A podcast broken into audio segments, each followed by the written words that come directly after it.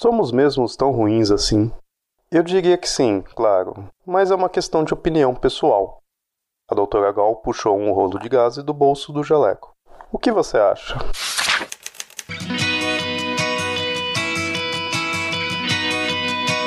Perdidos na Estante, o seu podcast de adaptações literárias do site Leitor Cabuloso.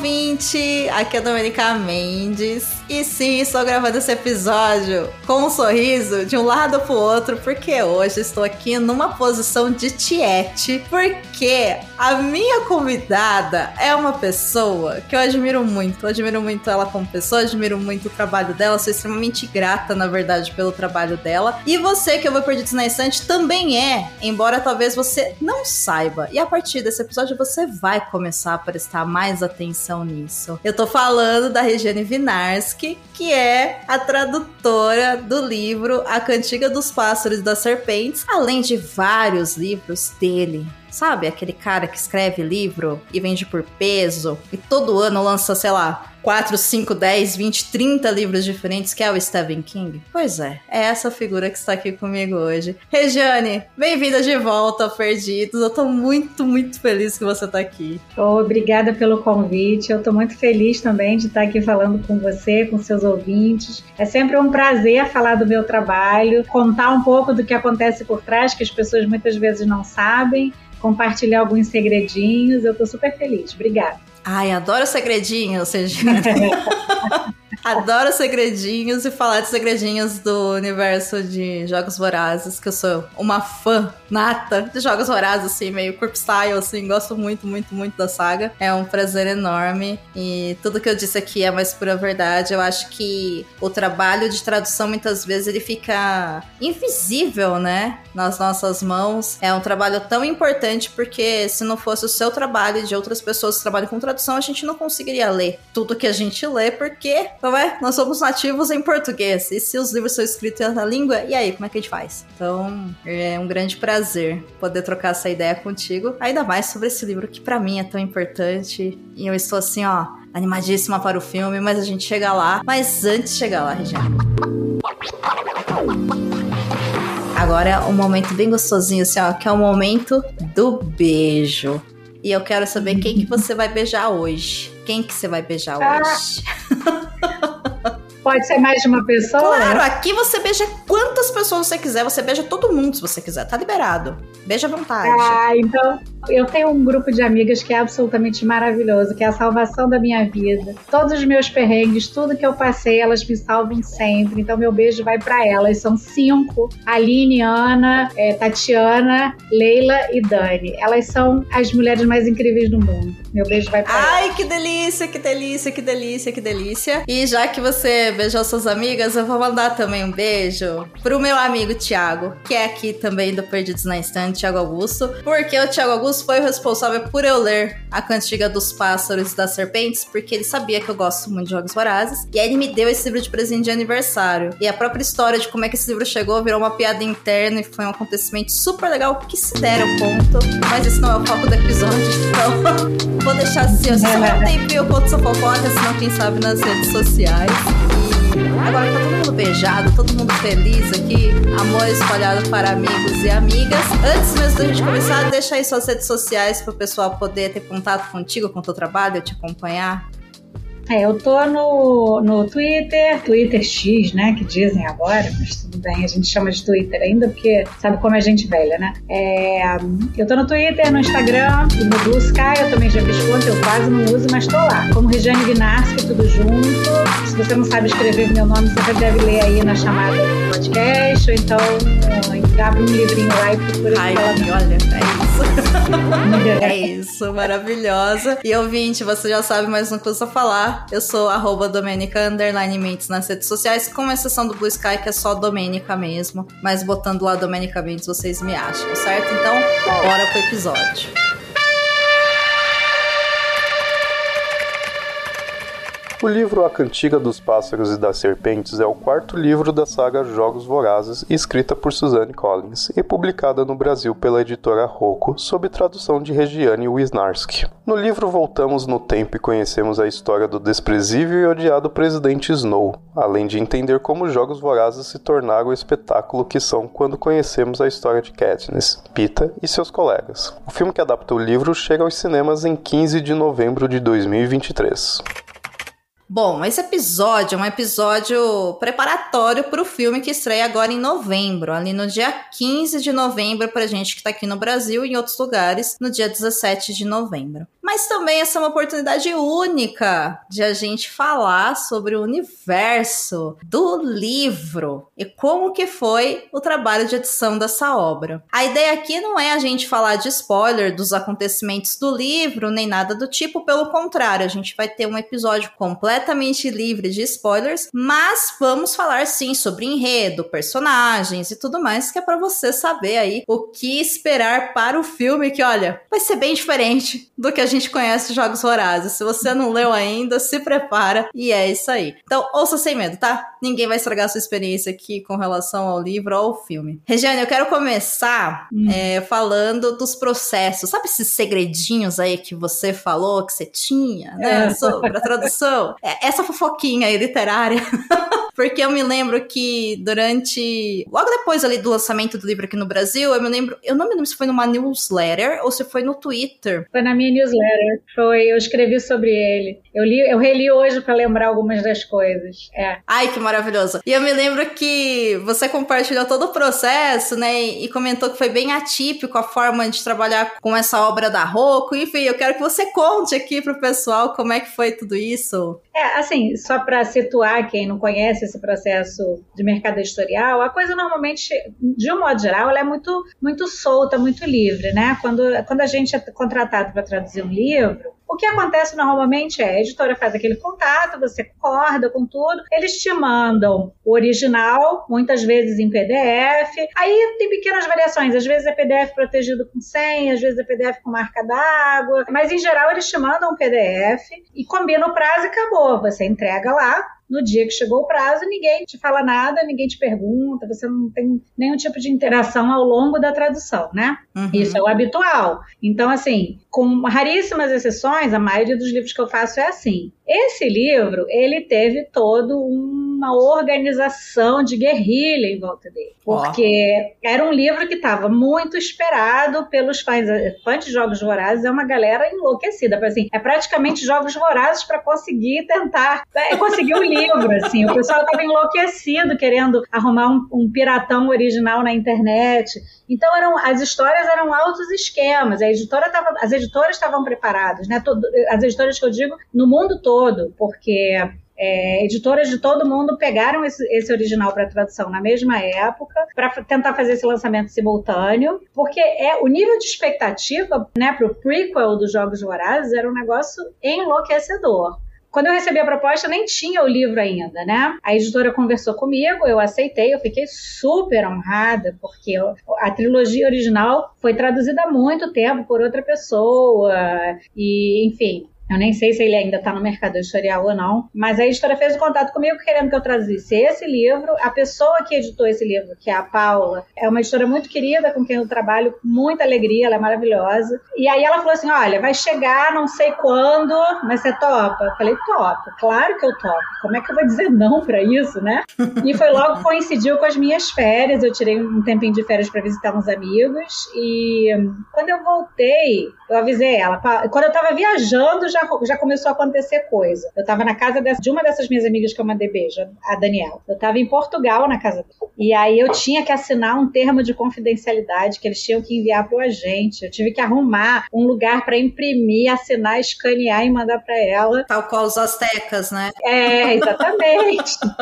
e numa viagem que você não tá nem pensando nessas coisas, você tá indo lá fazer turismo, passear. Eu tive que arrumar um lugar para imprimir, para assinar, porque era exigência dos agentes. Ah, isso foi foi, aí que a coisa começou, né? Tinha que fazer uma, uma, Era um tema de confidencialidade. Eu já assinei outros que ficam na editora. Esse não. Esse era para ser enviado para os agentes. Era, era um termo em inglês. Isso foi, então, esse documento ele foi para a galera, tipo, vamos colocar assim com muitas aspas, né? Eu sei que não é assim, mas para a galera da Suzanne Collins, tipo, a editora original. Isso, os, os agentes Nossa. dela foram receber esse material. O pessoal que representa ela receber esse material de confidencialidade com meu nome lá dizendo: essa pessoa que vai traduzir, ela está dizendo que não vai contar nada para ninguém. Uau. Basicamente dizia isso. Não uhum. vai vazar nada. E aí, quando eu voltei de viagem, eu dei um alô para Paula: ó, tô aqui já. Ela, tá, mas não chegou ainda. Aí passaram uns dias, ela falou: olha, chegou. E aí é que começou a mega operação, né? A mega operação começou com o fato de que eu não podia usar o meu e-mail pessoal. Eita. É, eu não é, eu não para minha comunicação com eles, tudo que eu enviava, tudo,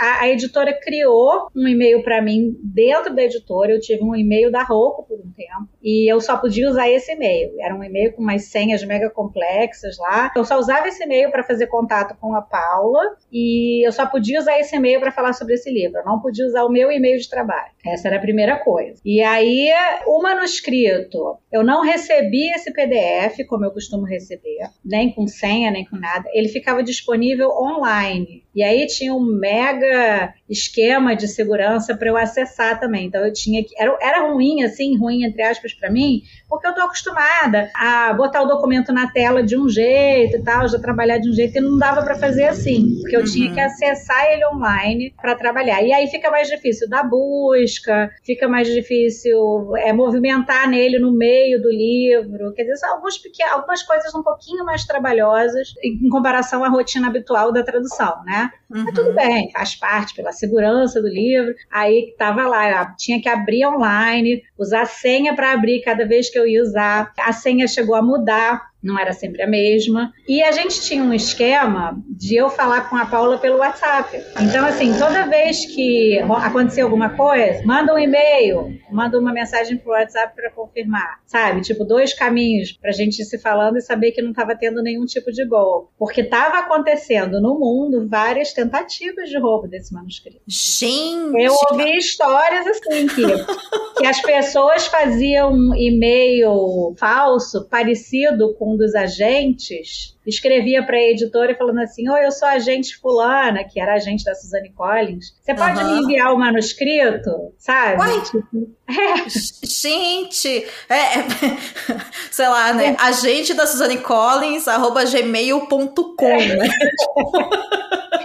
Era, mas a coisa era até que era bem feitinha, viu? As histórias que rolaram ali, assim, eu imagino, eu, eu suponho que eu não sei de um décimo das coisas que aconteceram, mas as histórias que eu ouvi de tentativa de roubo de manuscrito foi uma coisa de doido.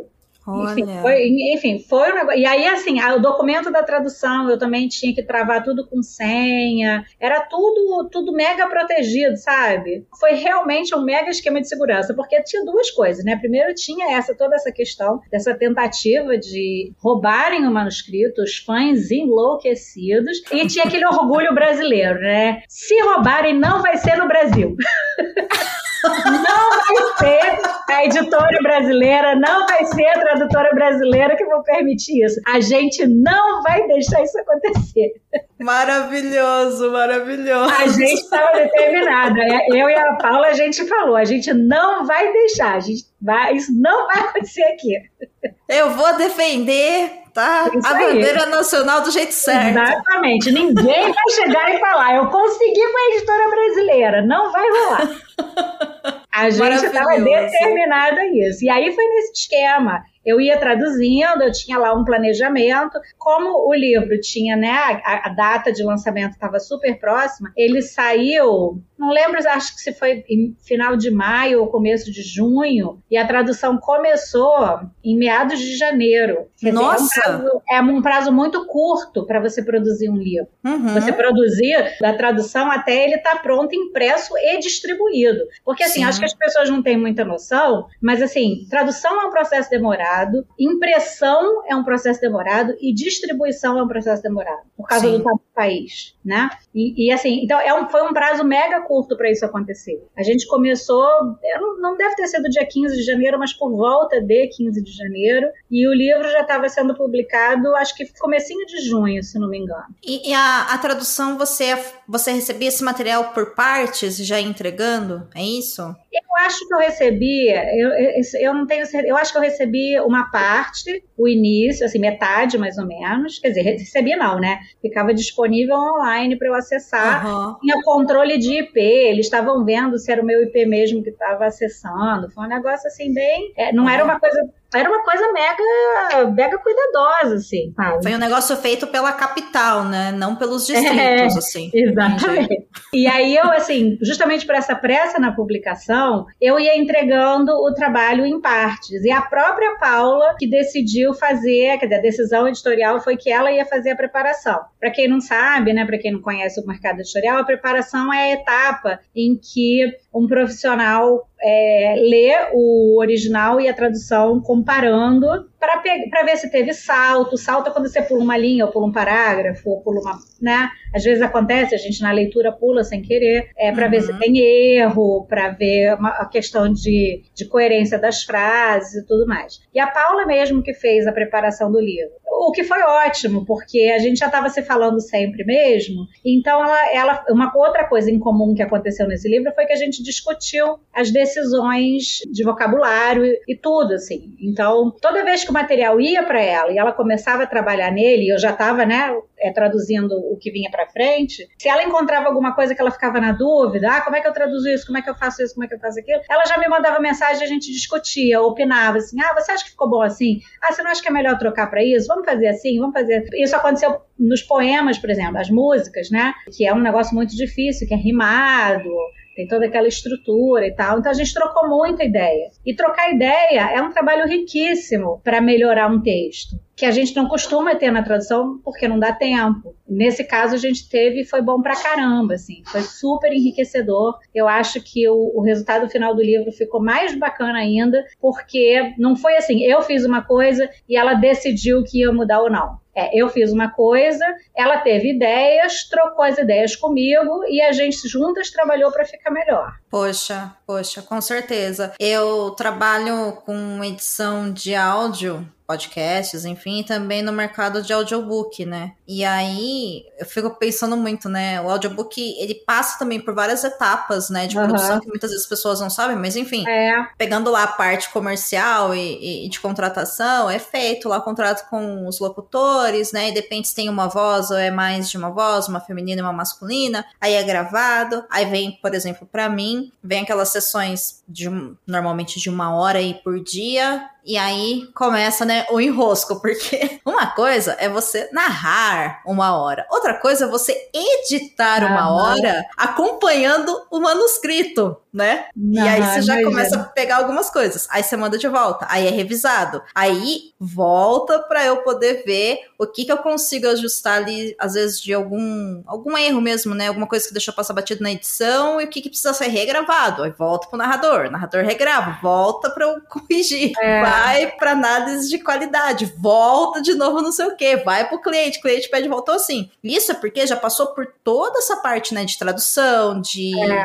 É, editorial, de copy desk, de tudo né? Então, assim, é demorado mesmo. As pessoas não têm ideia de quanto que é demorado. E aí você fala é. pra mim que você traduziu essa arma, né? Porque esse livro é enorme, sabe? Você tá na cabeça de um você mata, sabe?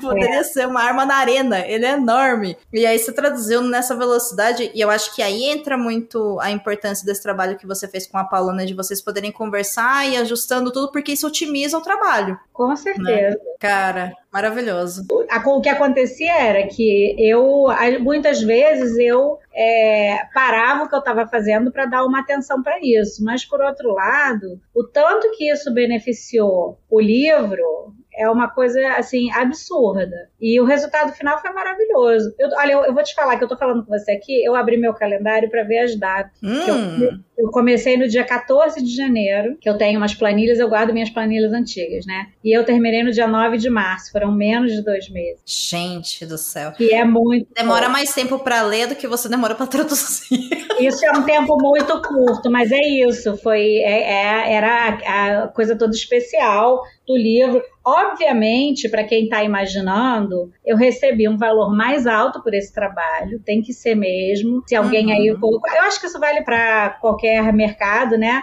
Não só para o editorial. Mas se você está trabalhando com um prazo urgente, um prazo menor, o, o certo é que você seja pago pela, pela urgência, né? Assim Correto. que deveria ser, nem todo mundo faz isso. Tem, tem editora que às vezes não quer fazer isso, mas é, é como deveria ser. Então, assim, eu, eu, considero que eu recebi um pagamento justo, considerando o prazo mais apertado, que é uma coisa ótima, porque realmente dá mais trabalho. Você tem que receber mais por isso. Toma mais tempo, tomou tempo de outros livros que eu poderia estar fazendo. Então, assim, acho que tudo funcionou muito bem, tudo deu certo, é, a coisa rendeu de uma maneira simples, gostosa. Eu acho que a, a, quem estava do lado de lá, na, na, editora, ajudou muito também, porque você está trabalhando com uma pessoa parceira, é a melhor coisa do mundo. Com certeza. trabalho flui, que é uma beleza, né? Sim. E foi muito legal, porque no dia que o livro foi lançado, a gente estava em plena pandemia, é, todo mundo dentro de casa, né? Sim. É, foi, foi um, o livro foi lançado num momento super estranho. É, eu lembro até que a, a, assim, houve uma discussão de lança, não lança, o que, que faz, sabe? Porque pô, não dá para fazer um lançamento em livraria, não dá para fazer nada, porque tá tudo fechado. E assim, mesmo de longe, a Paula é, mandou mensagem para mim pra gente comemorar o lançamento. Foi muito bacana. Eu lembro, inclusive, uma história que ela contou, como a gente estava justamente no começo do, do Covid, quando ela estava fazendo a parte da preparação, montagem do livro e tal, ela estava trabalhando de home office. E aí, quando o livro foi para impressão, é, antes dele ir para impressão, tem uma, uma etapa impressa que ela tem que olhar. Ela tem que olhar cor de capa, ela tem que olhar diagramação, ver se está tudo certinho antes de dar o ok, né? Tipo, a pessoa responsável pela edição precisa dar o ok de que aquele todo do livro tá bom, né? Antes de mandar rodar milhares de exemplares na máquina para não ter risco de desperdício. Uhum. E eu lembro dela contando que ela recebia aqueles envelopes, a gente ainda estava naquela paranoia de Covid, né? Aí ela deixava no sol o manuscrito impresso lá, aquele calhamaço de papel no sol para matar o Covid lá. Maravilhoso. Não gente. podia botar o gel porque era papel, mas então deixava lá no sol três dias para depois pegar e olhar. Pois é uma é. coisa doida assim, tudo isso acabou sendo parte do processo, né? Toda essa história do, de como lidar com essas coisas todas. E quando saiu o livro, eu não recebi o exemplar de cara, porque eles não, a editora não estava fazendo distribuição de exemplar de quem trabalhou no livro, porque estava fechada. Eu demorei um pouco mais para receber, quer dizer, isso tudo faz parte da história também. Eu demorei para ver o meu, para estar tá com o meu livrinho nas mãos, sabe? O livro A Cantiga dos Pássaros e das Serpentes traz uma história original do universo. Coriolanus Snow tem 18 anos e vem de uma família muito rica da capital, que está falida, mas tem que manter o status social. No décimo ano dos Jogos Vorazes, a sua maior preocupação é conseguir dinheiro para comer, pagar os custos do apartamento onde mora com sua prima Tigres e sua Lady Vó e para pagar os seus estudos na academia. A oportunidade de sua vida acontece quando ele é um dos 24 alunos selecionados para se tornar mentor de um dos tributos que irão lutar por sua vida na arena. Mas as coisas não saem como ele espera, pois ele é humilhado ao se tornar mentor da menina do Distrito 12. Lucy Gray é uma artista feliz, jovem e cheia de manobras e segredos. Juntos, eles vão ter que formar uma aliança para a sobrevivência dos dois. Outros personagens são muito importantes nessa história, como o mentor Sejanus, a idealizadora dos jogos Doutora Gall, interpretada por Viola Davis, e o criador dos jogos Vorazes, Reitor Hargbottom, interpretado por Peter Dinklage. Cara, que rico é. essa experiência, seu depoimento, assim, que maravilhoso, que maravilhoso. Uma coisa incrível. E a outra coisa interessante é que a Paula também é fã de Jogos Vorazes. Eu adoro Jogos Vorazes. Eu li o, o, a trilogia na época que estourou. Eu fui no cinema assistir os filmes logo que lançou. Uhum. Jogos Vorazes não era uma coisa assim que eu desconhecia ou que não me interessava. Eu, eu, já gostava muito e a Paula é muito fã. Então, assim, a outra coisa que aconteceu foi que a gente ficou trocando, trocando mensagem só pra falar do livro. Porque a gente não podia falar com ninguém. Eu não podia falar com ninguém e ela não podia falar com ninguém. Era confidencial. A gente só tinha pois uma é. outra pra falar. Então ela mandava mensagem e falava assim: Você não achou essa parte aqui que, que ele foi muito filho da mãe? Nossa, não sei o que, fiquei revoltada. A gente conversava porque não tinha com quem falar, a gente só tinha o que falar uma com a outra mesmo. A experiência, né, de quem lê, né, que é essa troca, né? É! Nossa, você fala isso e aí me vem muita cabeça de quando eu recebi esse livro, porque eu ganhei esse livro do Tiago, como eu te disse, de aniversário, né? Uhum. Inclusive, o que me motivou a falar, não, eu quero ler, mas realmente, né, teve esse alvoroço aí, eu concordo, porque eu faço parte dos fãs de Jogos Vorazes, mas quando eu vi que era um prequel, e assim, a gente tava falando daquela época que tudo era prequel, né? Uhum. Qualquer coisa, tipo, o prequel do prequel, e eu ficava, ai, gente, que preguiça. É. Não, eu não quero. Aí eu ficava naquela, mas é Jogos Vorazes, você quer? E eu, não, eu não quero. Não, mas você quer. E eu tava, em 2020, num processo de migração de carreira, conhecido como desempregado, que eu chamei uhum. de ano sabático, que no final das contas virou uma pandemia, então não era bem aquilo que eu queria. E a minha renda era muito baixa. E aí, quando o livro saiu, tinha um valor alto, porque eu tinha de dinheiro que era zero reais, né? Uhum. eu falei, poxa, não dá, vou esperar. E aí o Thiago me deu de presente, e o que me chamou a atenção, eu falei, não, tudo bem, quero ler, foi quando eu descobri que você que era a tradutora, entendeu? Ah, que lindo! É, aí eu falei, não, pô, eu trabalho da Regiane, claro que eu quero, assim, não sei como é que é feito o pagamento, imagino que seja pagamento para tradutora é diferente de autor, né, no Brasil, vocês devem receber de uma vez só pelo processo de tradução, é. eu falei, não, mas eu quero, né, pô, é Regiane, eu conheço ela do Twitter, conheço várias traduções dela. Vou ler, sim, quero ver o que ela fez com, com essa obra. E aí, enquanto eu estava lendo esse livro, e aí vem a parte, né, que conecta com a sua experiência com a Paula enquanto leitora, eu tava lendo. E aí eu lia, e aí eu ficava assim, ó. Eu li um capítulo, eu ia lá pro baixo e falava, eu não vou gostar do Snow. E eu vou. É. Eu, eu não vou ter dó dele. E eu. Ah, não, Domênica, você não vai ter empatia por esse homem, entendeu? Não há empatia suficiente no planeta para você se importar com esse homem, entendeu? Então foi um, um jogo assim, né? De não posso contar para ele o que tá acontecendo, porque pode ser que em algum momento ele queira ler, né? Ou assistir o filme, enfim, eu tinha certeza que ia ser adaptado. E aí eu ficava, sabe, nessa angústia, assim, pessoal de não vou gostar de você. Ai, mas eu entendo. Não, não entendo, não, você é ruim, sabe? Esse jogo psicológico, né? Então, foi uma experiência bem legal, assim. Eu acho que, que esse livro faz muito isso com a gente, né? Eu tive esse sentimento também, porque justamente por eu gostar de jogos vorazes, eu não estava animada com esse livro. Eu falei assim, ah, eu tive exatamente a mesma sensação. Eu falei, ah, não, agora vai vir uma desculpa de por que, que o Snow é, é como ele é. Ai, Exatamente. não. Eu fiquei super assim. Ah, eu não acredito que eu vou ter que aguentar essa história, mas é trabalho, vai pagar bem, é claro que eu quero. Aí eu comecei a fazer o livro, a traduzir o livro e fui mergulhando na história. Aí chega uma hora que, assim, né, como a gente combinou, não vou dar spoiler, mas quando você entende que não é isso que ela tá fazendo, é. Parece que assim, uma voz do céu falando. Ah!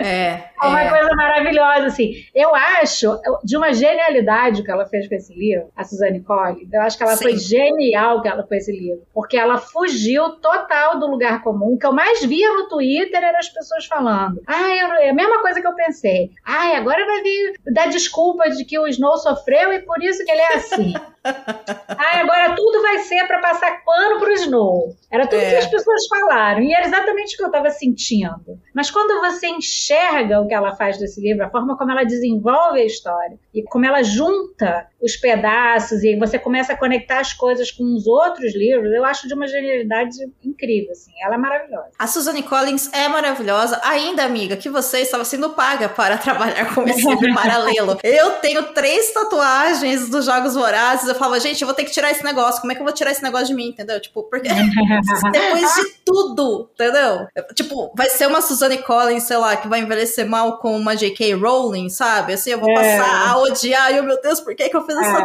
é. E aí depois eu li e falei, não, tá tudo até bem. Até agora, a Suzanne Collins não, não decepcionou. É, não, até agora continua aqui, ó, fã de Suzanne Collins e da saga Jogos Vorazes. Ela é uma pessoa muito interessante, né? A Roku lançou depois um bot dos Jogos Vorazes, que saiu com um livretinho que tem uma entrevista dela. Tem dois negócios de entrevista dela que eu também traduzi. Mas esse livretinho só saiu nesse box especial, que tinha os três, se não me engano, era um de capa branca, que é diferente do, do tradicional, que é o de capa preta, né? Uhum. É, é, uma, é, um box lindo, assim, mas eu não tenho esse box. Eu também não, eu não vi esse livretinho impresso. E aí, mas, né, mas assim, tem essas entrevistas com ela, e aí você vê que ela é uma pessoa fascinante também. Ela não parece ser, e a gente vê isso porque ela quase não publica, né? Uma pessoa que está disposta, que está afim de, de lucrar em cima do sucesso dos Jogos Vorazes. Ela tinha um propósito com aqueles livros, ela tinha aquela ideia, ela queria trabalhar aquilo. O, o Cantiga também era uma coisa que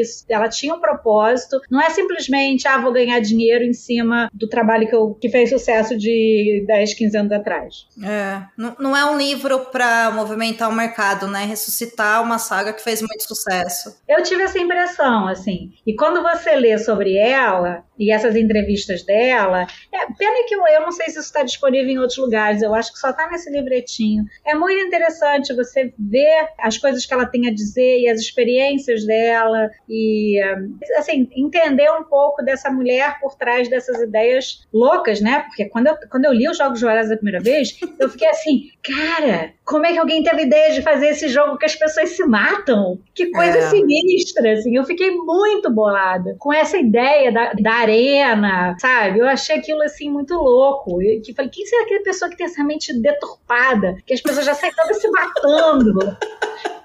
Que pessoa maligna é essa? Cruel?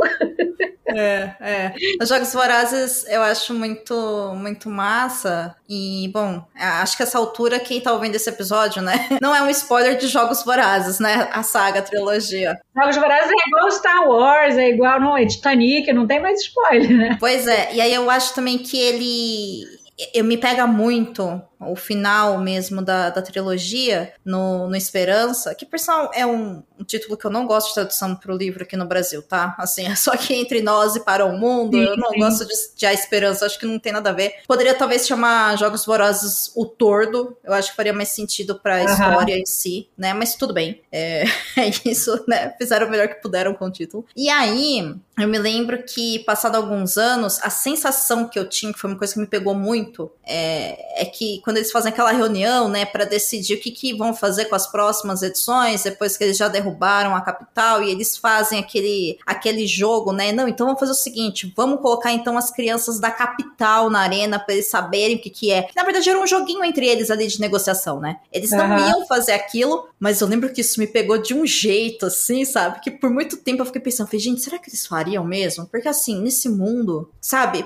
É que, tipo, que doideira. E aí, assim, né? Passaram-se muitos anos e eu ficava, não, mas eles não falaram que iam fazer isso. Mas a Katniss concordou com isso? Não, mas o que, que o Pita falou? Não, mas eu acho que é gay, sabe? Aí eu falava, gente, então, tem que reler. Inclusive, fica aqui, né, um, um convite para quem estiver ouvindo esse episódio. Obviamente, né? Leia a Cantiga dos Pássaros e das Serpentes, óbvio. A gente já vai falar sobre o livro em si e o que, que a gente espera do filme. Mas releia a trilogia Jogos Vorazes, porque ela é uma trilogia muito gostosa. E é, é uma distopia juvenil com conteúdo de reflexão social absurdo. Que assim, é aquele livro que você tem que voltar e voltar como as distopias clássicas, porque parece que quanto mais você envelhece, mais coisas você vai tirando dali, sabe? É, é, é, é absurdo, assim, o que a Suzane fez, né? Claro é. que, assim, com o tempo, né? Hoje eu entendo, né? Por que, que são 13 distritos, né? Porque se fala dos Estados é. Unidos, 13, não sei o que lá, colonização, não, não, não. Mas assim, você pode entender isso ou não entender, e a gente tá gravando esse episódio é, em 2023, onde a gente tem um monte de guerra acontecendo, é. sabe? A gente tá vendo barbárie acontecendo, sabe? Com. Poxa, eu tô relendo agora o Esperança. E acho que semana passada eu passei pelo capítulo dele onde a capital bombardeia um hospital em um distrito. É. E assim, uma semana depois estava é. Israel fazendo a mesma coisa na Palestina. Exatamente. É. é tudo muito real e muito verdadeiro. É, é. É, então me preocupa muito mais quais são as mentes deturpadas que temos na sociedade real, sabe? Os snows da vida real, assim, me preocupam. E eu, eu gosto, eu gosto da, do, dos Jogos Vorazes também, porque você, você não tem aquele preto no branco do o bom e o mal. Não. não é, assim, é, é tudo muito cheio de nuance, é tudo muito cheio de dúvida. A protagonista tem muita dúvida, é, os outros personagens têm muita dúvida. Você não tem aquele benfeitor salvador do mundo, ela não quer ser a salvadora do mundo. É, é, ele é muito cheio de sutileza e isso eu acho ele muito real. Porque a vida da gente é assim. A gente não é 100% nada, né? Nós somos gente... seres cheios de dúvidas e cheios de incertezas e que mudamos de opinião e que não sabemos Sim. muito bem o que estamos fazendo. Isso é normal. Então, assim, eu Sim. acho que você pega um mundo, uma distopia, um mundo, um mundo inventado, uma, um ambiente inventado com com tecnologias e coisas que não, que não existem na nossa realidade, mas você tem essa característica muito real nossa, naquelas pessoas. E isso aproxima a gente da história. Aproxima, e eu também acho hoje, é engraçado, né? Hoje eu com 35 anos nas costas, relendo Jogos Vorazes, passou o ranço que eu tive quando eu li a primeira vez lá, sei lá, 15 anos atrás, que foi quando saiu mais ou menos, né? De falar, cara, que chatice esse triângulo amoroso sabe? Uhum. Eu achava um porre. E hoje eu relendo, eu falo, então, não é sobre isso a história, né? Realmente, é. ainda acho meio chatinha essa parte, mas assim, cara, hoje eu olho e falo, a Katniss e a galerinha lá tinha 17 anos. Exatamente. E, e, tudo que ela passa e o que ela sente, nessa circunstância dos dois caras, também é muito real. Sim. De você, sim. Das, das, dúvidas, do que você deseja, do que você pode. Nem sempre o que você quer é o que você pode, nem sempre o que você pode é o melhor. Então, e tudo isso está ali na história. Tá tudo isso e tem as obrigações e também, né, ela que é jogada para essa obrigação, né, de ser autor do símbolo da revolução, mas eu não quero, mas ao mesmo tempo eu não tenho opção porque esse é o meu mundo. É. E, e, se não for por mim, é pelas pessoas que eu amo. E eu fico, cara, é, é, muito rico. Realmente, assim, é uma trilogia muito, muito boa. Então, fica aqui o convite, né? É. Releia Jogos Vorazes, gente. Ainda dá tempo de e você quem reler. não leu, eu recomendo que leia, porque são livros maravilhosos. Por favor. E assim, ah, mas são três livros assim, eles são simples, eles são extremamente fluidos. Aliás, os quatro são. Você lê muito rápido. Os e os três primeiros são menores um pouco, né? O Cantiga, são. ele é um pouco maior. Mas os outros Isso. três, eles são menores, você lê muito rápido. Eu acho que os três juntos, eles dão, acho que um cantiga e um quarto, assim, sabe? Não, é, então, provavelmente. É, porque eles têm mais ou menos ali umas, acho que 300 páginas, 200, não, 200 páginas eu acho que tem os Jogos Vorazes mais ou menos. E a diagramação é muito boa, mas eu vou deixar aqui também a dica para quem falar, ah, não tô com tempo para ler, enfim, tal. É, no aplicativo Storytel tem a possibilidade de você assinar ele por sete dias gratuito e você consegue ter acesso ao audiobook dos três livros. Então você pode ouvi-los né? Nesse prazo aí de sete dias é tempo suficiente, se você tiver aí uma disponibilidade de tempo, porque mais ou menos cada audiobook vai ter umas 12 horas a 15 horas de duração. Então, sete dias gratuito dá para ouvir, né? Inclusive, o Storytel tem uma produção muito, muito legal, assim, eu gosto muito, eu assino lá o, o Premium, assinatura mensal, sei lá como é que chama deles, porque eu consumo muito é, audiobook, né? E é mais rápido, né? Ouvir do que ler, então... É, porque você pode ouvir fazendo outras coisas, pode ouvir lavando a louça. Exatamente. Então, quando eu fico cansada de trabalhar com podcast, eu falo, vou ler. Aí eu ouço. De manhã eu gosto de ler no papel, enfim, né? São várias possibilidades aí pra gente ampliar esse contato com a literatura. Então fica a dica aqui do Storytel para vocês conhecerem aí, seja no plano gratuito nesses sete dias, ou seja depois assinando, que também não é caro, é menos de 20 reais por mês, para quem tiver disponibilidade, vale muito a pena, porque o. É menos do que o valor de um livro.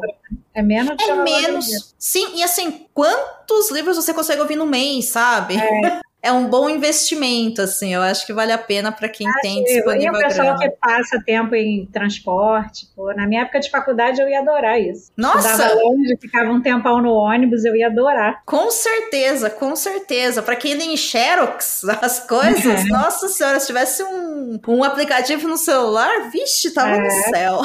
Beleza, né? A gente estava conversando aqui, eu lembrei de outra coisa. É, hum quando a gente estava conversando, eu estava conversando com a Paula sobre o livro, primeiro que a gente demorou um tempo para discutir o título do livro. Normalmente o tradutor não não está muito, não tá envolvido nessa etapa, né? O tradutor não escolhe o título do livro. Em alguns casos a editora pede ajuda e tal, mas de um modo geral o título não passa por nós. Nesse caso especificamente, eu e a Paula passamos um tempo discutindo e outras pessoas da editora também, para a gente decidir o que ficava melhor. O que fica melhor? Cantiga, balada, cobra, serpente, ave, pássaro?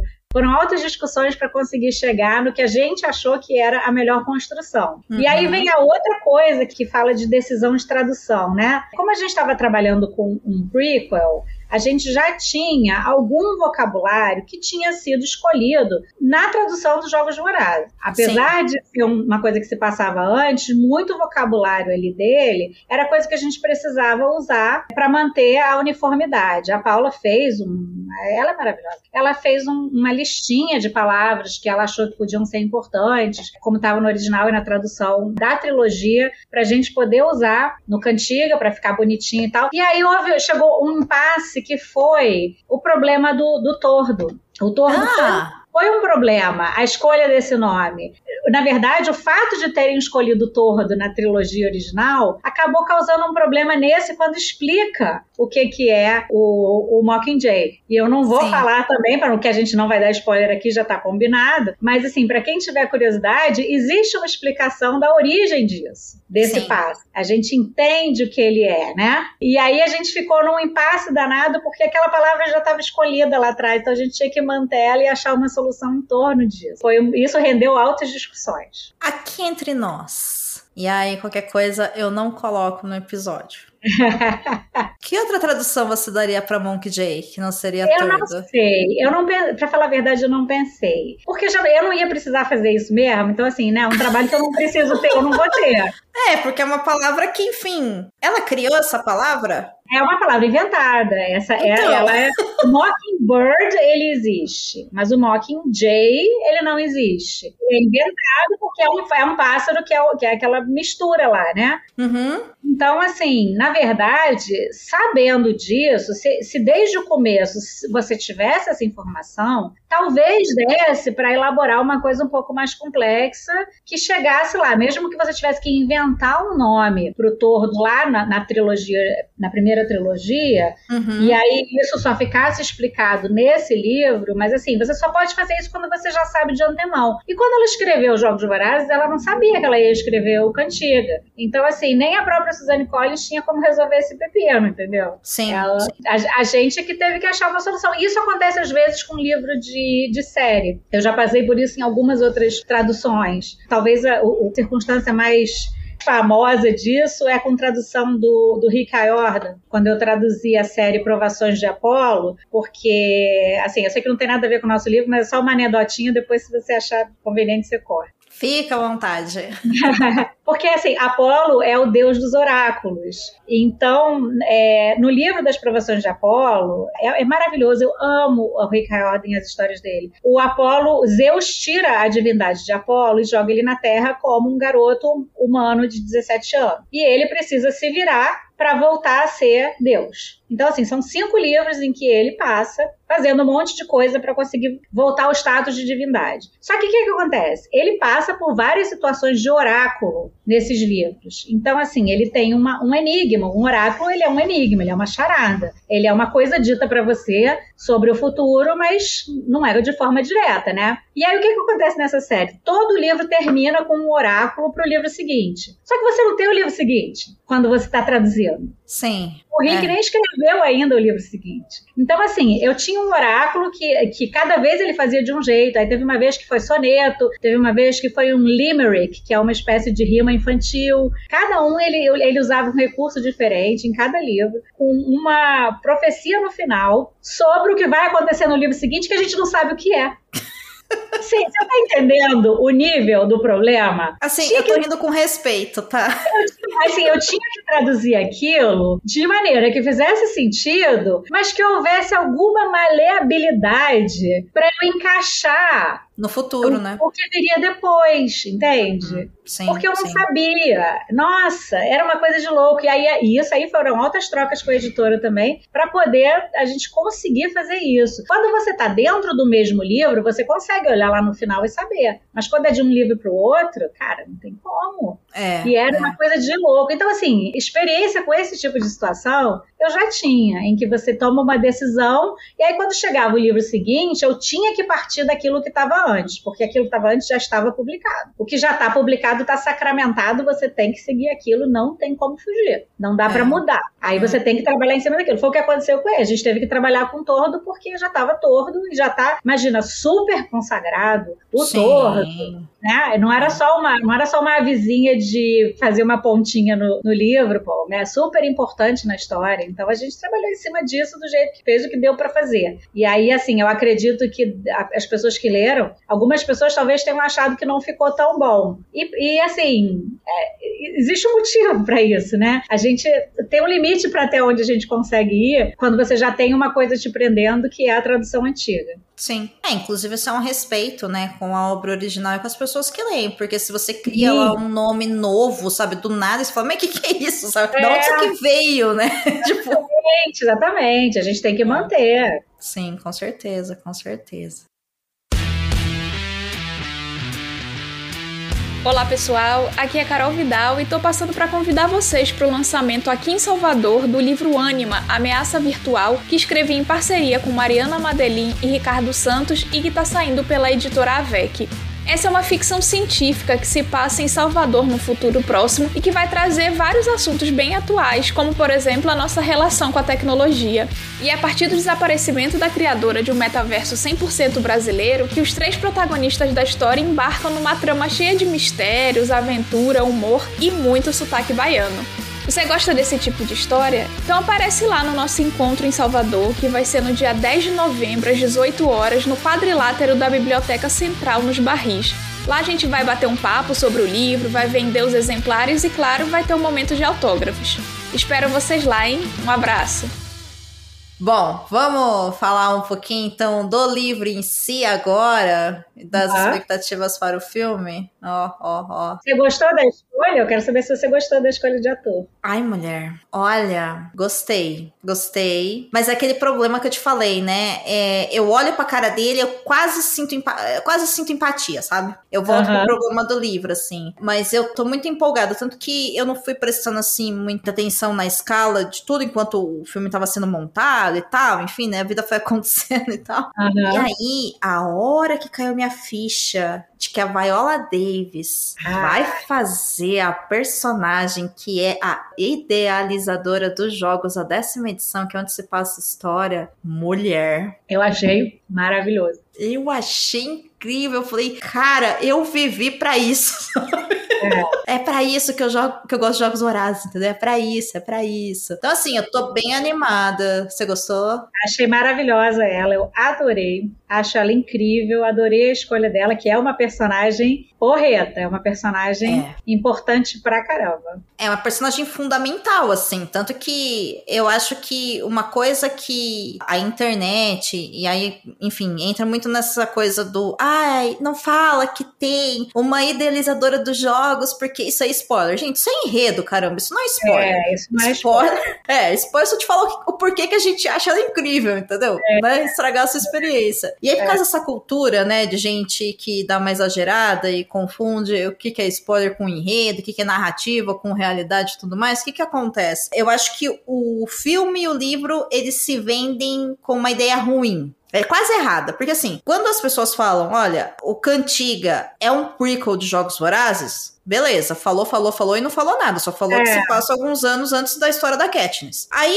o pessoal emenda com é a história de quando o Snow era jovem e ele foi mentor de uma menina do Distrito 12. Aí você fala, hum, ficou interessante. Aham. Mas ao mesmo tempo, aí a gente cai nesse negócio que você tava falando da internet naquela época, né? Vai começar a passar pano, vai falar que ele era um pobre coitado. Ninguém nem leu. Mas a gente olha e fala, pô, sabe, você não precisa de muita coisa pra entender que o cara lá que odiou a menina do Distrito 12 e é mentor da menina do Distrito 12, provavelmente se envolveu de alguma forma com essa pessoa. Aham. né? Então, assim, não precisa ser um gênio, né? Pra entender que é isso. E sabendo é. que Jogos Vorazes tem essa coisa é, voltada ao romance, aí muita gente vai imaginar que provavelmente eles se envolveram de alguma forma romântica. Pode ser que sim, pode ser que não. Quem quiser saber que leia o livro para saber se isso aconteceu ou não. Mas o fato é, não é isso a história só, entendeu? É, a história não é isso. Aliás, isso para mim é a coisa menos importante da história. É, da mesma forma que na trilogia Jogos Vorazes, o livro não é uma história de amor entre a é. Katniss, não é, não é um livro sobre uma trilogia amorosa. Acontece. Não. Mas Sim. o livro não é sobre isso. Da mesma forma que na vida da gente tem um monte de coisa acontecendo ao mesmo tempo, né? Nessas histórias tem várias coisas acontecendo ao mesmo tempo. O ponto central do Cantiga não é esse. O ponto central do Cantiga é bem mais interessante do que isso. Pois é, e aí eu acho que aqui é o momento da gente falar alguns pontos disso, com o objetivo de falar: olha, é a narrativa, então o que, que você pode esperar quando você for é, ler ou ver esse filme, né, no cinema, mas sem dar os spoilers, que é o seguinte: uma coisa que me pegou muito, muito me surpreendeu no Cantiga é que a gente tá falando da décima edição dos Jogos Vorazes. Então, assim, é um período muito curto após o final da guerra. É. E quando a gente conhece a Katniss, que já se passou 74 anos, existia aquela baita tecnologia. Então, assim, a gente é levado a acreditar que a capital sempre foi muito mais evoluída, sempre teve muita tecnologia, sempre foi muito mais para frente, né, no sentido de tudo, de acesso e tudo mais, do que os distritos. E quando a gente vai para esse livro, a gente descobre que, peraí, não é bem assim, né? O tempo uhum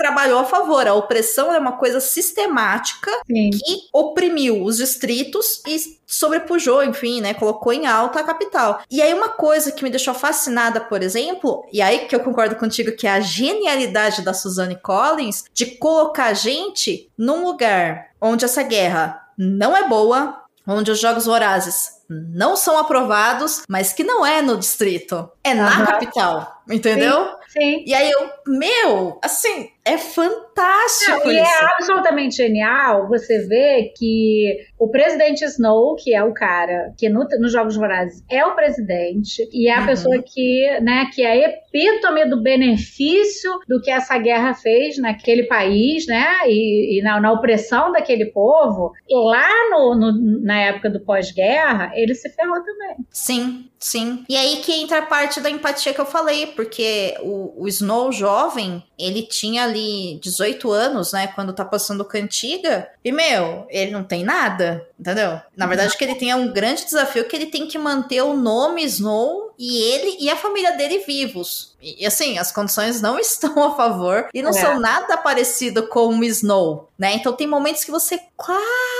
fala, ai, coitado, né? É. Porque assim, ai, que dó dele. Porque... Isso eu acho, acho muito rico isso. Com certeza, com certeza. Eu acho que é o ponto alto. Inclusive, o, o diretor do filme, que é o mesmo diretor, né, dos últimos dois filmes também da, da trilogia, que é o, o Francis Lawrence, ele, há um tempo atrás, eu acho que uns, sei lá, uma semana atrás, eu acho, ele deu uma entrevista onde ele falou que a parte divertida dessa história, né? O que ele gostou de fazer com o Cantiga no cinema foi humanizar o Snow. Porque esse é o desafio mesmo, né? Porque a é. gente vê ele como um monstro. De fato, ele é. Ele é um monstro, ele é asqueroso, ele é horrível. Mas como é que você pega e desconstrói, sabe? Aquele monstro que a gente vê no, nos Jogos Vorazes para fazer o público se interessar por ele, né? Porque assim, agora não, não tem Katniss, entendeu? É. Não, e a riqueza do negócio é justamente deixar você que tá vendo o filme ou que tá lendo o livro desconfortável. Sim. Porque sim. é óbvio que a maioria de nós não quer gostar do Snow.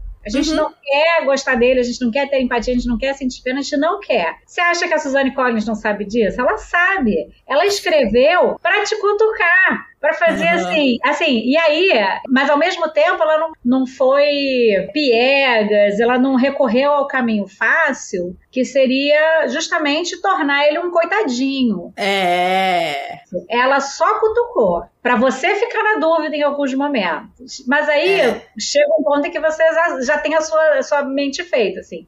Você decide a sua opinião. Mas há aqueles momentos em que você fica assim, mas será? Ah, não. Ah, não, eu não quero. Eu não quero gostar dele. Ah, não. Ah, não. Ah, não vai fazer isso, não. Você fica assim, sabe? Aquilo, e aquilo é, é Isso é interessante. O incômodo é uma coisa boa. O incômodo é, é uma coisa boa assim, no sentido de que a gente pensa quando está incomodado, a gente reage quando está incomodado, a gente reflete. Por isso que o incômodo é importante. E aí, e na arte, você tem, né, na, nas artes em geral, é o momento em que você tem o um incômodo seguro, que não é na vida real. Você uhum. tem aquele incômodo em que você fica perturbado com o que você está sentindo, mas aquilo ali é um personagem. É tudo fictício. Então, assim, se você gostar dele, não tem mal nenhum, porque é tudo inventado. Mas, ao mesmo tempo, a gente sente o dilema, o dilema moral real frente a uma situação imaginária e aí é muito seguro pra gente sentir isso nessa hora. Justamente porque você sabe que não vai ter nenhuma consequência real séria. Se você escorregar, se você tiver a decisão moral errada, não vai acontecer nada, porque é um filme, é um livro. E, é, e eu achei essa coisa mais maravilhosa da arte. A arte que ela é muito confortável, ela tem seus propósitos, óbvio. Você assistir um filminho que só, você só vai achar fofo, às vezes a gente está precisando disso e tudo mais. Mas a arte que faz pensar é essa que te incomoda, que te tira do seu conforto, que te sacode, que te faz ficar tensa dentro dessa situação que é totalmente segura. Eu acho isso maravilhoso. É, e na verdade tudo isso fala sobre a gente, né? Eu me lembro que na época de Vingadores, porque, ai, olha como é engraçado, né? Porque ao mesmo tempo que essas escolhas, né, se a gente gosta ou concorda ou não, é um ambiente seguro a arte, quando a gente faz essas trocas de conversa, né? A gente bota isso em rede social, a gente grava um podcast, a gente conversa com com vizinho, seja lá o que for, o que, que rola? Você tá assumindo uma postura também política a respeito Sim. do. Que aí é que o bicho pega, entendeu?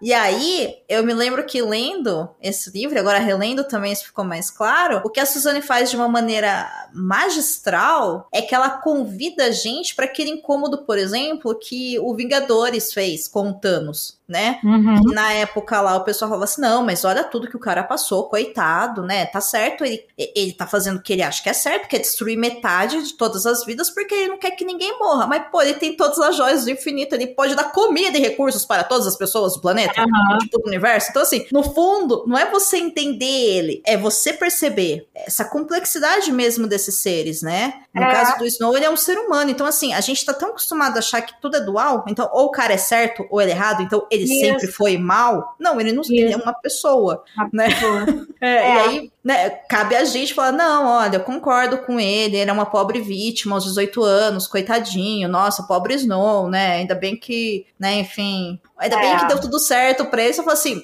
tá, tudo bem, entenda, é uma situação difícil, sim, tenho empatia, fico com dó em alguns momentos, mas espera um pouquinho. Também é. o que você tá fazendo, você perdeu a mão, né, amigo? Assim, você. Né, é. Você se tornou um ditador de merda, sabe? E não, não tá nada bem com isso, não, sabe?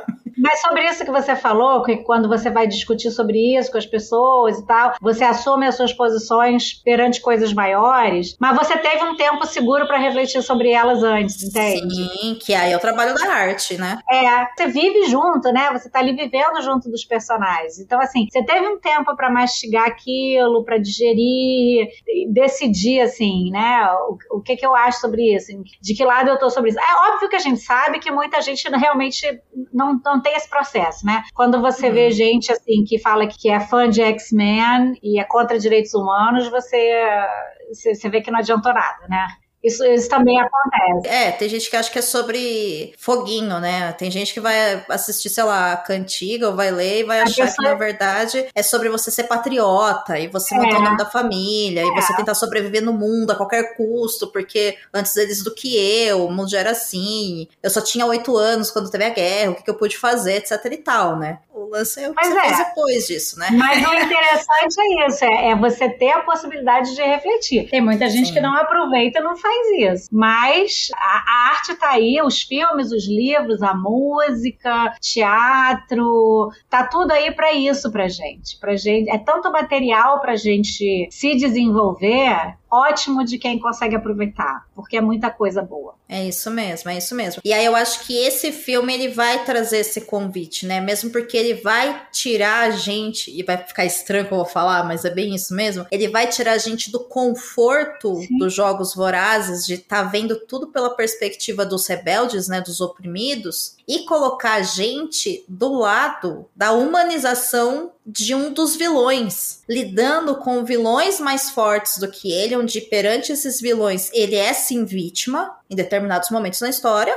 O Snow ele tá num, num lugar ali de vítima. A gente vai ver ele tomando atitudes que são quase heróicas, e aqui o quase é uma opinião minha, tá? Mas, né, dentro da história é heróico. né? E a gente vai conhecer uma outra figura muito importante, que é a Lucy Gray, que é a menina é. do Distrito 12, que ela é o completo oposto do que a Katniss é. É, eu ia falar dela agora, ela é maravilhosa também. A Lucy Gray é incrível. Pois fale de Lucy Gray, a nossa oposto a Katniss Não, eu, eu, eu, me apaixonei pela Lucy Gray. Eu achei ela uma personagem assim riquíssima, maravilhosa. Eu queria um livro só da Lucy Gray. Sim, ela é uma figura bem enigmática, né, na, no universo todo, né? Ela é muito interessante, ela é muito interessante. É, tudo nela é muito interessante. A personagem é muito bem construída. E agora eu fiquei pensando aqui, me veio, me veio do nada, Regina. Não sei se, enfim, se você concorda com isso. A gente tava falando sobre o poder da arte, a função da arte, e aí me chamou muita atenção a Lucy Gray ser uma artista. Sim. Sabe, nessa história, porque quando a gente lê Jogos Vorazes, a gente tem muito combate, sobrevivência, violência, manipulação, né, politicagem, coisas assim, mas o poder da arte ali não existe. Existe um poder de comunicação e de manipulação de massa que através do Caesar, né, e o show dele, que por sinal o Caesar é um personagem maravilhoso também de Jogos Vorazes, é. eu amo ele, amo é. ele demais, assim. Impressionante, assim. Eu leio, eu reassisto os filmes e eu, eu fico fascinada, assim, sabe? Eu acho ele incrível, um personagem muito bem construído. E aqui a gente não tem, né, um um, Caesar, o, o rapaz que faz as transmissões é um Zé Mané, né, um, um cocozinho ali no não vale nada aquele é. personagem, mas a Lucy Gray que fica nesse lugar dessa personagem feminina forte, que também é uma característica né, das obras da Suzanne, é, essa protagonista feminina forte, ela parece deslocada do universo de Jogos Vorazes, sabe? Sim. E ela é uma artista, de fato, porque dentro do universo de Jogos Vorazes que a gente conhece, não há espaço para arte. É. E aqui ela colocou, né, uma artista em todos os sentidos, né? Ela performa, ela canta. É, e não só ela, ela e a família dela, né? Você tem é a família um, dela, sim. Um grupo de artistas que também é muito legal. Essa, essa, esse desenvolvimento aí da, das outras pessoas é muito interessante também. O que depois eu acho que complementa da gente ver que existem outros tributos, né, no Cantiga, que quando eles vão tentar se expressar, eles acabam se expressando também de maneira artística, o que coloca uma riqueza muito grande, né, nos personagens dos Jogos Vorazes, quando a gente pensa, por exemplo, no momento da entrevista com o Caesar, uhum. né?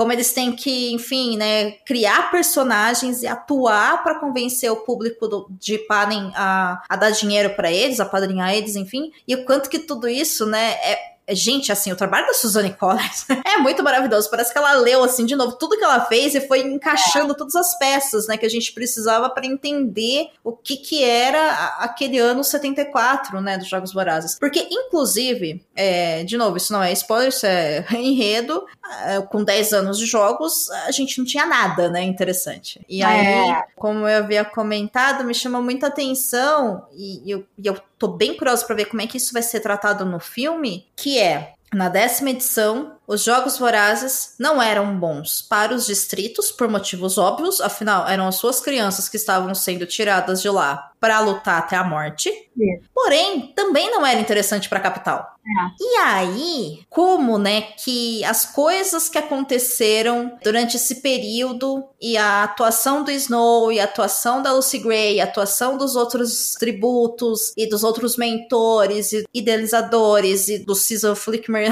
da décima edição e como é que tudo isso vai acontecendo de uma maneira que vai evoluir e vai se transformar no espetáculo televisivo que é os Jogos Vorazes que a gente conhece depois, né, com a Katniss. Então, assim, é de uma riqueza muito grande esse livro. E você não teve uma, uma vontade de preencher essa lacuna entre os décimos Jogos Vorazes até chegar na Katniss? Você não ficou curiosa para ver muito. como que foi essa evolução? Porque quando você começa a ver como que eram os jogos daquela época, você fica assim, caramba, sabe? É tão diferente, é, é uma coisa tão louca. É brutal, que, né? Mas, mas, assim, brutal de um jeito diferente, né? Porque no fim das contas o, o propósito é sempre ser brutal. Mas ele foi transformado em show de um jeito que ele não era. É, e, é, é. e imagina, né? Que era assim. É, porque de fato fala brutal ali, dá a impressão que o Jogos Vorazes estava tudo bem, né? As pessoas serem mortas, né? Tipo, ok, beleza. Não, não é isso. É brutal no sentido de cru, né? Era muito. Uhum. Era muito. Como é que eu vou falar? Muito rudimentar, era... assim, muito rudimentar. Isso. Eu ia falar, é, é muito hominho da caverna. É isso mesmo, é, é rudimentar. É, é, muito rudimentar, assim, não, não tinha aparato nenhum, não tinha, né? Não tinha a nada. A tecnologia não existia muito bem, a arena não era da forma como a gente imaginava, a, o tratamento dos tributos não era igual, né? A questão da mentoria não era igual, a capital não era igual. A mentalidade era meio assim: vamos, vamos pegar isso, vamos sacanear os distritos aí. Era mais ou é. menos para eles calarem a boca. Era uma coisa muito básica e a sensação que me dava é que assim. Até acontecer tudo que acontece, né, do início ao fim do Cantiga, dava para parar aquilo, entendeu? Faltava um pouquinho dos cidadãos da, da capital virar e falar: a gente não quer mais, sabe? E aí talvez não teria evoluído tanto. É que ali realmente vai acontecendo um monte de coisa. Me, me parece assim que foi um, uma edição dos Jogos Vorazes, né? É, que quase que assim, sabe quando a gente fala que o século XX ele é um avanço absurdo da tecnologia em tudo, assim, foi muito rápido perante os outros séculos, né? Quando a gente estuda a história da humanidade, parece que é isso, né? Assim, dava para parar, o momento era ali. Como não parou, o negócio deslanchou e, e, aí perdeu o controle, sabe? Mas como deslanchou, né? E como os elementos foram colocados, tudo isso vai estar tá dentro dessa obra. E eu acho que é um desafio bem interessante, né, pro filme de atrair o, o público antigo e aí preencher essas lacunas, porque para esse livro é enorme, então aqui sim eu acho que caberia talvez dois filmes, né? Não uhum. uma esperança que não precisava, Entendeu? É. Porque acontece muita coisa, eu fico pensando o que, que eles vão tirar de fora, não sei. Eu tenho um palpite, mas eu não posso dizer não, eu digo para você em off depois, porque a gente não pode dar spoiler. Combinado. E eu fico pensando o que, que eles vão fazer para tornar esse filme atraente para a geração nova que não assistiu ainda Jogos Vorazes. Porque tem esse papel, ah, né? Sim. É um prequel, entendeu? É, e, é, é, uma forma também de você realmente conquistar mais leitores, assim, e mais espectadores. Sim, sim. E aí eu tô, assim, bem curiosa com o que vão fazer com o filme, sabe? Assim, eu tô. Nossa, o hype aqui, amiga, está assim, ó, nas alturas, assim, sabe? Nossa, tá, eu tô super ó. curiosa. eu tô bem animada. Nossa, dia 15 de novembro não contem comigo para nada, entendeu? Eu estarei no ah. cinema com um balde de pipoca gigantesco. E é isso, esqueçam que eu existo. Bem no feriado, né? Bem no feriado. feriado. Bem no feriado. Mas eu tô bem animada e, eu acho que vai surpreender muita gente, sabe? Assim como o livro surpreende, eu acho que o filme vai surpreender mesmo porque tem muita história, tem muito avanço e tem personagens que são muito é, complexos, né? A gente consegue perceber de uma maneira quase orgânica a complexidade é. desses personagens, que eu acho que nos Jogos Vorazes o primeiro não dava tanto para perceber, sabe? A trilogia. É, é. Assim, em resumo, o que eu espero desse filme, assim, muito resumido, é, primeiro, eu espero que ele seja visualmente muito rico e muito ah, bonito, sim. porque você tem uma capital destruída e aí é, é material assim para fazer é, visualmente fazer uma coisa muito rica, contrastando cores entre a destruição, a ruína da capital e o verde do campo. E eu, eu acho assim que vai, ele vai ser muito rico em cores e, e, e visual. Isso é uma coisa que eu espero. Eu espero é, uma construção do Snow, como você tinha falado que o diretor falou, que meio que flerte com a empatia por ele e fique provocando a gente para a gente quase gostar dele ele, um cara bonito, charmoso, interessante, para ver se a gente, sabe, para mexer com a gente mesmo. E eu espero uhum. umas cenas muito bonitas da Lucy, da Lucy Gray. Eu acho que as cenas, assim, eu, eu tô com muita expectativa para as cenas dela, principalmente as cenas em que ela canta. Acho que vai ter uma coisa ali que vai ser bem, bem cativante. Assim. É, inclusive pensando agora né, em escombros e tudo mais, que vai ser essa capital destruída pelo tempo de guerra e tudo mais, a Lucy Gray é uma personagem que é muito colorida, né? É. Então, e, e existem outras coisas também que, que vão trazer muitas cores e, e até como que eles vão utilizar isso na fotografia. Eu também li uma reportagem que o, o diretor, o Francis, fala que esse filme vai ser mais cru do que os outros filmes dos Jogos Vorazes. E aí eu fiquei pensando, amigo, como? Porque eu reassisti os filmes de Jogos Vorazes, né? Aliás, eu estou reassistindo para poder assistir o Cantiga e eu não me lembrava que os filmes do originais, eles têm uma característica que parece quase com um documentário, assim. Uhum. Sabe, que é aquela paleta bem realista de cores, é,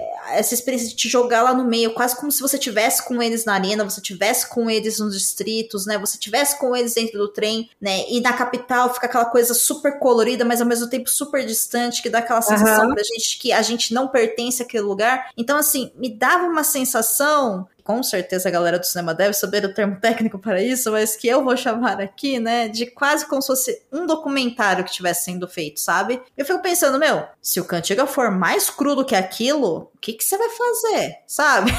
É bem possível que ele esteja falando das cenas dos jogos. Eu acho que as cenas dos jogos vão ser uma porrada. Ah, sim. Eu também imagino que seja muito mais violento, né? É, eu tô esperando que seja mais, assim, alivie muito menos a violência que acontece no, no evento do jogo em si. Que seja mais rudimentar mesmo, né? Como o livro é, né?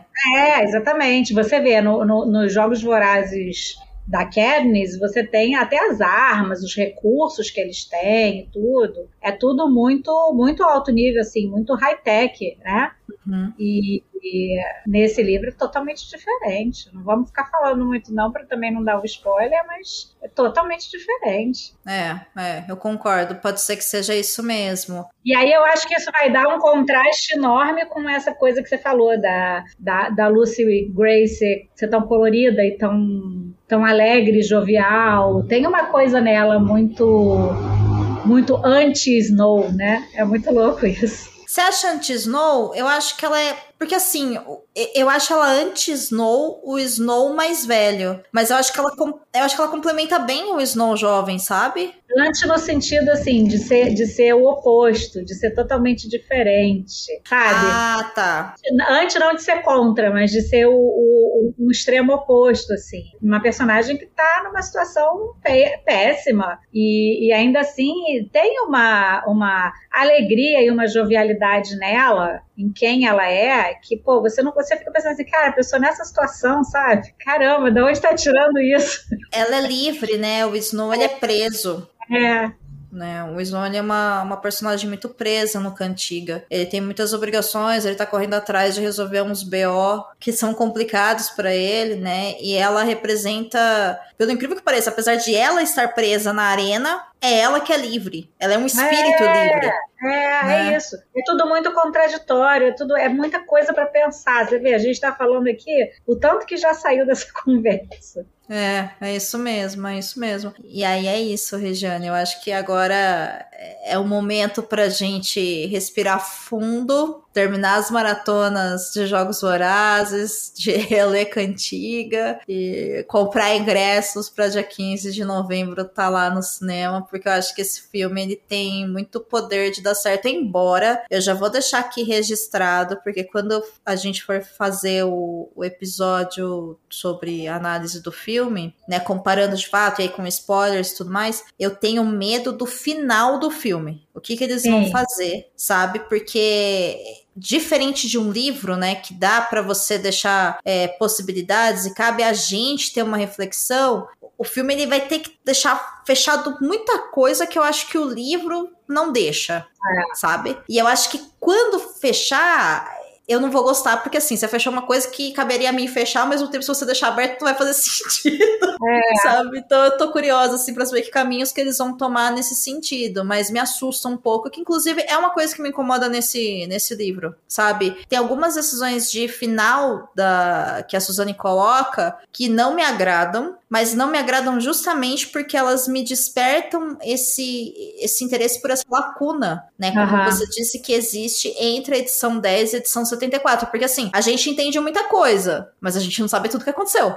Entendeu? Uhum. É, esse que é o lance, né? Tem um pedaço da história aí, ó, que se algum dia ela quiser colocar, beleza. Mas eu não sei nem se ela vai querer escrever, porque eu também não sei se, é, se é a necessidade, entendeu? Porque no final o que interessa é, ó, era desse jeito e o que aconteceu no final da história é isso. O que aconteceu no meio, uhum. dane-se. Porque, né? Não, não importa o que aconteceu. Ué, pessoas foram mortas no caminho, a capital evoluiu, a gente sabe o que aconteceu, né? O Snow, é. enfim, se tornou presidente, como também dane-se, não interessa pra gente, entendeu? É, é, é. Né? Então, eu fico, sabe, um pouco. Olha, não, não sei, assim, eu, eu fico um pouco receosa aqui. Entre nós, eu tô falando gemendo, mas o fã sofre. Então, o fã de Jogos Vorazes sofre, Regiane. O fã sofre. Eu vou te dizer que, assim, eu acho que é muito comum, né, nesse, nessa coisa de você é, fazer filme de livro, que o filme deixa a desejar. É muito comum que isso aconteça com muitos livros. No caso da, dos Jogos Vorazes, da trilogia, eu acho que os filmes funcionaram muito bem, assim. Foi uma coisa meio rara nesse meio. Claro que tem diferença, claro que falta coisa, não dá para ser 100% igual, mas eu achei que foi uma adaptação bem boa. Eu também é, acho. Eu gostei do que fizeram. Então, assim, eu tô com esperança por causa disso. Porque já vem de uma trilogia que foi bem trabalhada na adaptação. Agora, né, é, decepcionar com um filme que vem de livros já é uma coisa meio comum, assim. Já tô meio que acostumada. Ô, oh, mulher, tu precisa gravar mais episódios do Perdidos na Estante, então, pra mudar esse pensamento seu, entendeu? Fica aqui um jabá, sabe? Ouça Perdidos na Estante mais vezes, grave mais episódios com a gente, que aos poucos é, essa sensação passa, porque é uma coisa que a gente sempre fala, né? O filme, ele é o resultado de um trabalho de várias mentes, mas que alguém escreveu aquele roteiro e colocou a visão do que aquela pessoa sim, entendeu daquela obra. Sim, então, assim, sim, você não tá tendo contato com a obra, você está vendo o olhar de uma pessoa sobre aquilo. Absolut, concordo total. Eu tô, assim, eu falo isso, obviamente, muito baseado na minha experiência com o King, né? Ah, mas o King aí é difícil, eu concordo contigo. Aí, o King realmente penso, é raro. É muito complicado e eu tenho também uma teoria sobre isso. Quem sabe a gente grava sobre isso numa outra ocasião. No, no fim das contas, o problema, para mim, acontece quando o roteiro trabalha esquecendo a essência da história e ah, focando sim. no que as pessoas vão ver, focando no visual. Certeza. Sim. É isso, é, é, aí, assim, de um modo geral, os, os filmes que dão ruim com base em livro é quando o roteiro foge da essência e foca no efeito visual para os espectadores. É, eu concordo plenamente. E aí, quem leu sabe do que eu tô falando, você que traduziu sabe o que eu tô falando. É por isso que eu tenho medo especificamente do final desse livro. Uhum, do final desse entendo. filme, entendeu? Eu, desse em específico, eu reli, eu falei, não, gente, não, não, não. E agora? Ai, meu Deus, eu não sei. E aí, vamos ver, né? Porque também, com certeza, eu tô sofrendo à toa. Sem certeza, né? Mas eu quis deixar registrado aqui para quando é, eu assisti o filme, eu também consegui ver, porque é isso, né? Tem, tem a gente sempre fala que o, o filme ou livro, o final ele é tão importante quanto o meio, né? Porque é o começo, o desenvolvimento e o final, tem que fazer sentido. E aí, vamos ver o que, que vamos escolher, né? Pro filme, que final, que como que será trabalhado esse final, na verdade, é isso, né? É. Que o, o, final é o mesmo final do livro, óbvio, é. mas assim, como será trabalhado isso, né, na tela? Essa que é a minha, é, minha curiosidade, é. assim. O que aconteceu na arena? Aquilo é a humanidade despida, os tributos. E você também. Como a civilização desaparece rapidamente, todas as suas boas maneiras, a educação, a formação da família, tudo de que você se orgulha, arrancado num piscar de olhos, revelando o que você realmente é. Isso é a humanidade em seu estado natural. Então eu tenho uma pergunta para você agora. Você acha que vai ter mais livro? Eu acho que não. Você acha que ela acabou? Eu não acho que ela acabou, mas eu acho que não terão mais livros. Porque eu fico pensando é, primeiro que assim, essa história não acaba, né? Ela acaba tecnicamente no final do Esperança, que é quando acaba os Jogos Vorazes em si. A não ser que ela fizesse um prequel do prequel. Sabe? Ah. Tipo, a, a, guerra, alguma coisa nesse sentido, né? Mas eu fico pensando, entre o Cantiga e, o, e os Jogos Vorazes, né? Colocando em ordem cronológica dos acontecimentos, é o que eu falei há pouco, né? Tem coisas interessantes que acontecem, mas basicamente o que acontece é o quê, sabe?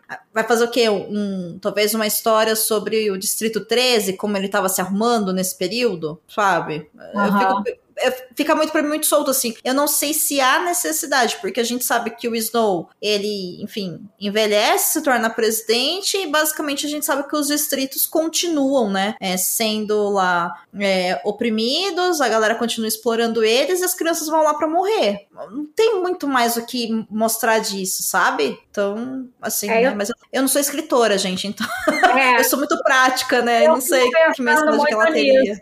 Cantiga é um livro que eu não esperava. Eu não achei que ela fosse escrever isso e de repente ela, pá, surpreendeu. É, eu também não esperava, não. É, eu então eu fico, não. eu fico pensando assim, que, que outra cartada a Suzane Collins tem na manga, sabe? Ó, eu fico pensando muito, porque quando eu vi Cantiga, eu achei que eu ia terminar ele e eu ia fechar o livro e eu falar, é por isso que o Snow se tornou presidente. Era isso que eu esperava. E aí foi E não é o que acontece. É, é, isso a gente pode falar. Não é isso que acontece, mesmo porque a gente conhece o Snow velho nos Jogos Vorazes, é que a gente tá falando de um Snow jovem com 18 anos, né? Então, assim, ele não é presidente desde os 18 anos de idade, gente, tá? Então, assim, se esse é o seu medo de spoiler, é. não é, tá? Não é sobre isso, né? Então, o que, que aconteceu na história desse personagem? Não sei, mas ao mesmo tempo, será que a história do vilão é uma história que a Suzane quer contar? Entende? Porque eu acho que já tá tudo tão claro. E aí eu fico pensando, né? Vai mostrar mais o quê? Mais gente morrendo? Porque é isso, né? Ela tem que colocar os elementos principais, né? Os distritos, a comunicação, né? Sim, os jogos, sim. o Snow. Sabe? Tem que ter isso. E eu,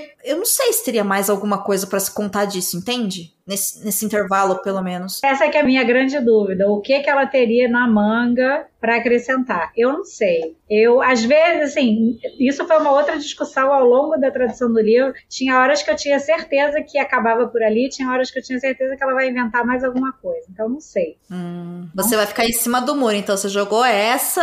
Joguei porque eu tenho essa curiosidade, eu penso sobre isso. É uma coisa que, que já, pare... já passou pela minha cabeça algumas vezes. Me jogou na arena, me trancou, colocou um pacificador ali e foi embora, assim, na moral, entendi. Basicamente.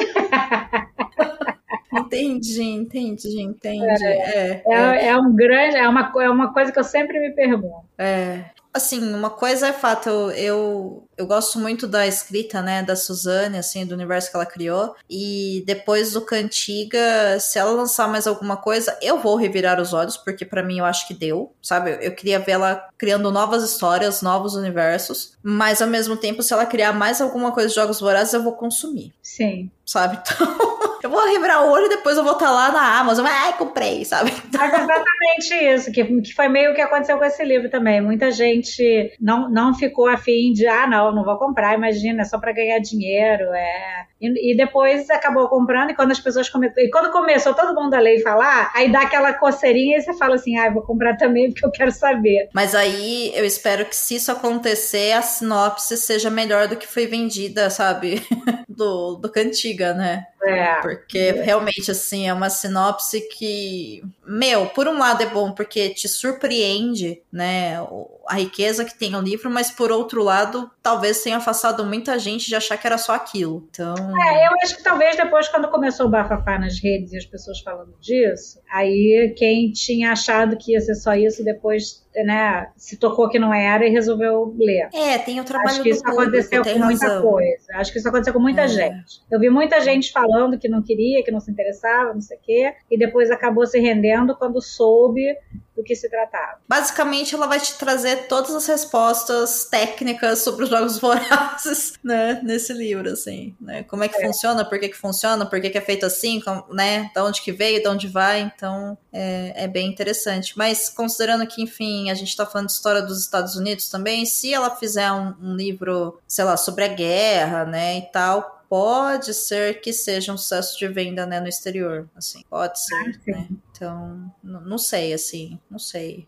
Tô, tô, tô, sentindo aqui que eu tô traindo Suzane Collins, tô traindo a você, mas eu não sei se eu quero mais coisa ao mesmo tempo. É, que é isso. Eu acho que as coisas tem, tem que ter uma hora que tem que acabar, sabe? Tem que acabar de um jeito certo, entende? Uhum.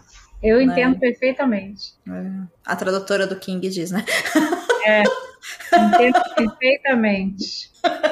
Bom, Regiane, olha, eu tô muito feliz com essa conversa que a gente teve e eu sou Eu adorei Ai, que coisa boa. Muito, muito, muito, muito, obrigada por ter compartilhado com a gente aí os seus segredos obscuros e secretos sobre o processo de, de tradução, as suas expectativas sobre o filme, ter compartilhado aqui também um pouco, né, do seu lado leitora, porque além de tradutora, você é leitora, né? Você é fã Sim. também. Então, é, foi um episódio maravilhoso. E eu faço aqui de antemão um convite para você, se você for assistir o filme nos cinemas, para você voltar aqui comigo e a gente analisa o filme junto, abrindo o coração, falando de spoiler, e aí falando, mesmo, é isso aí, sabe? Gostei, não gostei? E aí fica o convite para você, Obrigada. se você for assistir, para é você curioso, voltar. assim, Eu quero muito ver o filme, mas eu ando não indo ao cinema. Eu, eu meio que perdi a disposição para cinema. Então eu não sei, eu ainda não decidi o que, como é que eu vou lidar com isso. Quando chegar mais perto eu penso. Perfeito, o convite fica aberto. Se você assistir, né? É, Assistir você eu vou, alguma hora eu vou. sim, sim, mas de acordo né, com o calendário editorial, se você conseguir assistir o filme a logo, tempo... eu te aviso. Isso, aí a gente grava. Se não, Aí o convite vai ser só para mim mesmo. Quando você assistir, seja aí no conforto, né, da sua casa, porque agora também a gente tem essa vantagem do streaming que as coisas chegam mais rápido. Aí você assiste é. e a gente troca uma ideia também, que vai ser uma conversa com certeza Não, muito Com certeza boa. falar sobre isso com você depois eu quero. Ah, então fechou. Então é isso. Vamos ver o que, que, que as agendas aí permitem e que a vida permite, né? Isso aí. Então vai ser bom demais. Muito, muito obrigada pela sua participação novamente. Se quiser deixar de novo as suas redes sociais, fica à vontade. É, eu tô no Twitter, no Instagram e no Blue Sky, Regiane Vinarski. Tudo junto. Se você não souber escrever o nome dela, gente, olha no post do episódio que você vai pegar o sobrenome dela certinho. Isso. E eu sou Domenica Mendes, arroba Domenica Underline Mendes no Twitter e Instagram, Blue Sky, arroba Domenica. E também tô lá no Estúdio 31 falando sobre produção de podcast. E já que eu já falei que a gente vai fazer um episódio também sobre o filme, aguardem, porque a estreia está prevista para o final de novembro desse episódio. E semana que vem, a Amanda volta com os Assassinos da Lua das Flores, que para mim é o Cebolinha que escreveu o título, não adianta. Toda vez que eu falo, eu lembro do Cebolinha. Eu também. Assim, é difícil ser brasileiro, sabe? É. A, a, língua enrola, né, quando a gente fala. É. E na semana seguinte, ela também volta para falar sobre a minissérie Toda Luz que Não Podemos Ver da Netflix. Então fica aí o convite para vocês se prepararem para os próximos episódios e depois eu volto com o filme A Cantiga dos Pássaros e das Serpentes. Então, bora tomar um café agora, Regiane. Isso. Demorou. Ouvinte, muito obrigada pela sua companhia, pelo seu download e a gente te aguarda até o próximo episódio. Um beijo e boa semana. Você acaba de ouvir o podcast Perdidos na Estante. A apresentação foi de Domênica Mendes e Regiane Vinarski. A pauta e produção são de Domênica Mendes. O assistente é de Leonardo Tremesquim. A edição é de Ace Barros.